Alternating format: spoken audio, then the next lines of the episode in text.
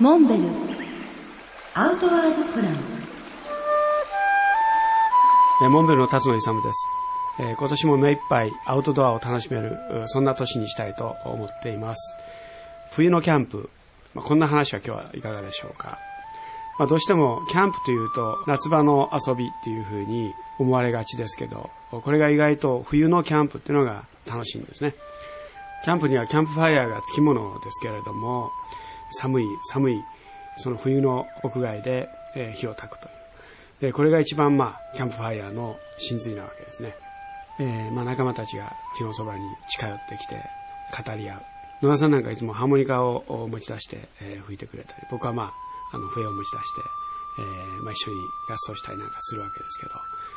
まあ理屈抜きで、え火を眺めてると、なんか心がほっとしますね。まああの、冬のキャンプと言いましても、大きく分けて雪があるキャンプ、雪の上でキャンプですね。それから雪のないところでのキャンプ。二通りあるわけですけど、まあ先ほど申し上げた焚き火を楽しむっていうのは雪のないところで楽しむキャンプ。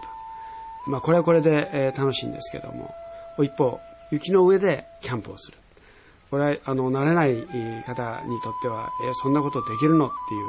ちょっと驚かれるかもわかりませんけど、実はこれがまたいいんですね。あの、僕のおすすめは、いわゆるイグルを作って、え寝るという。これはあの、雪で北極圏のイヌイットが作る、まあ、いわゆる雪で作った、えドーム状のお家なんですけど、まあ、日本では鎌倉みたいな、ああいう感じのイメージで。これが意外とあの、簡単にあの、作れるんですね。ブロックを切り出して、それを順番に螺旋状に並べていってですね、最後に天井をポンと乗せてあげると。まあ、慣れれば、1、2時間あれば、小さなのができます。もう本当にあの、ろうそく一本灯すだけで、えー中はあったかい。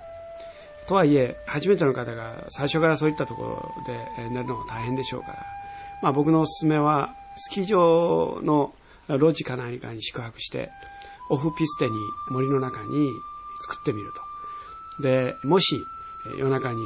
耐えきれなくなったり、えーイグルができなかった、まあ中に入れない状況が起こったとしても、まあ、さっさと路地に逃げ込めば、なんとか、あの、過ごすことができますから、そんな冬のキャンプを一度試してみられませんでしょうか。